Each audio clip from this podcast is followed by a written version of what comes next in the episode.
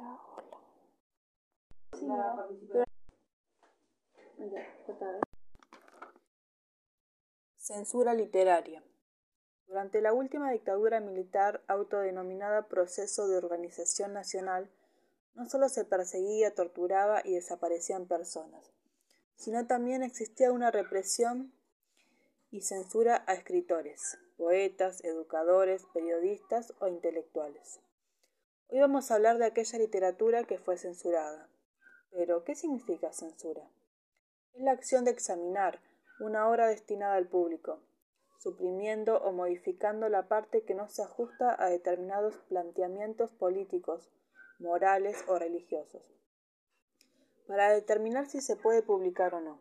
Entonces, al hablar de censura literaria, estamos hablando que durante la dictadura existía un organismo encargado de ello, por parte del mismo Estado.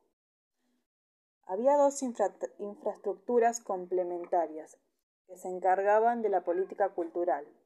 Una era conformada por campos de concentración, misiones y grupos de tareas.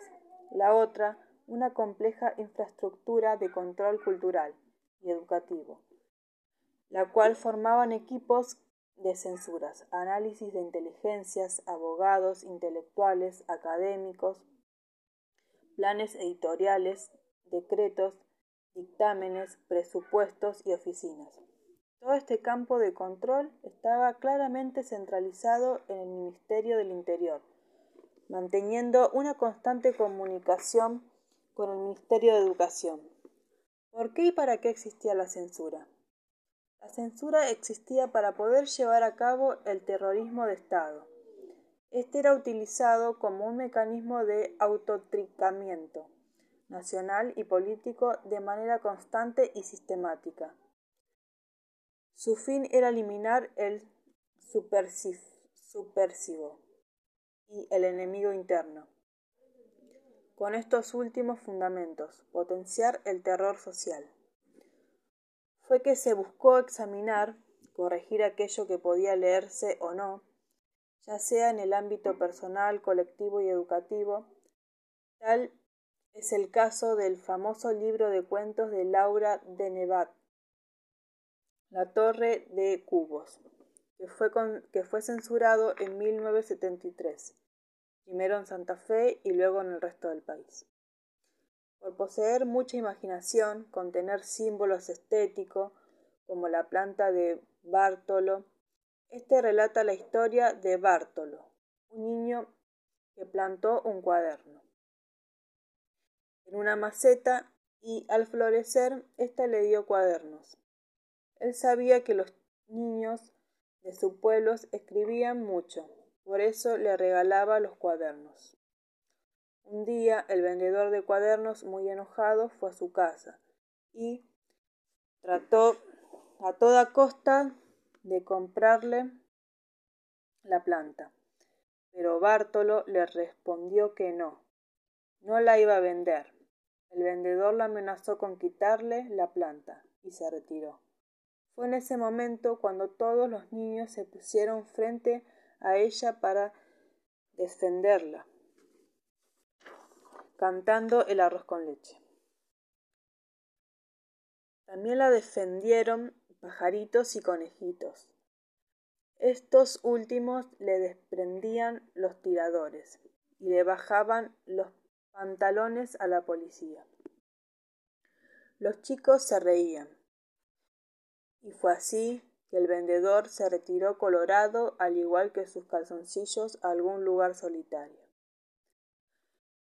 Retomando lo de antes mencionado al principio sobre la dictadura militar, al volver a la democracia se comenzó a hablar abiertamente y, al llevar a cabo investigaciones sobre las violaciones de los derechos humanos, principalmente por parte de la Comisión Nacional de Desaparición de Personas, tenía como objetivo investigar, recibir información y denuncias sobre personas desaparecidas, secuestros, torturas para luego generar informes. Luego de un año de trabajo, eh, el 20 de septiembre se entregó un informe final al entonces presidente Raúl Alfonsín. El importe El informe fue editado. Nunca más o también informe sábato. Son los nombres con los que se conoce. Ante la creciente movilización social y una estrategia del gobierno frente a las violaciones de los derechos humanos, al cabo de dos años el presidente Alfonsín, en 1985, el juicio a las juntas tomó gran persecución. Se utilizó como prueba los testimonios y declaraciones que aparecen en el libro Nunca más. Podríamos decir que gracias a los testimonios se pudo condenar a cinco de militares acusados. Videla, Agustín, Macera, primera junta militar, Vida y Lambroschini. Primero mencionábamos aquella literatura que fue censurada, aunque muchos escritores y poetas, educadores, periodistas e intelectuales buscaban la manera de contar lo que sucedía a través de símbolos. Después, lo importante que fue el informe de la, de la comada. Ahora mencionaré, por último, la mirada de un hijo de desaparecidos, aquellos niños que nacieron en la década del 70, comienzo de los 80. Crecieron y comenzaron a alzar su voz, dar su propia perspectiva de lo que sucedió en, en sus vidas y, como aspecto en sus vidas, la ausencia de sus padres. Eh, Feli Brusone, escritor argentino, nació en 1976. Sus padres fueron desaparecidos durante la dictadura. Reconocido por novela Los, Los Topos y 76, además de otras obras.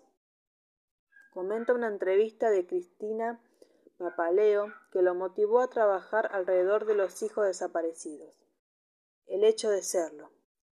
La escritura de los topos comenzó como parte de la serie de los cuentos en el libro 76. Al llegar a la búsqueda de personajes se dio cuenta que no podrían terminar allí. El relato siguió y se convirtió en una novela corta, a partir de algo que no se explicaba y que está puesto así, para que nunca puedan contar un final. Luego comienza a hablar de sus padres, a quienes lo describe como una figura que nunca tuvo. Dice que en algún momento se enojó con ellos, pero remarca es una crítica adolescente. También que en la búsqueda de justicia sucedían muchas cosas y que los resultados fueron poco para lo que realmente sucedió. Hay cosas que siguen sin resolverse.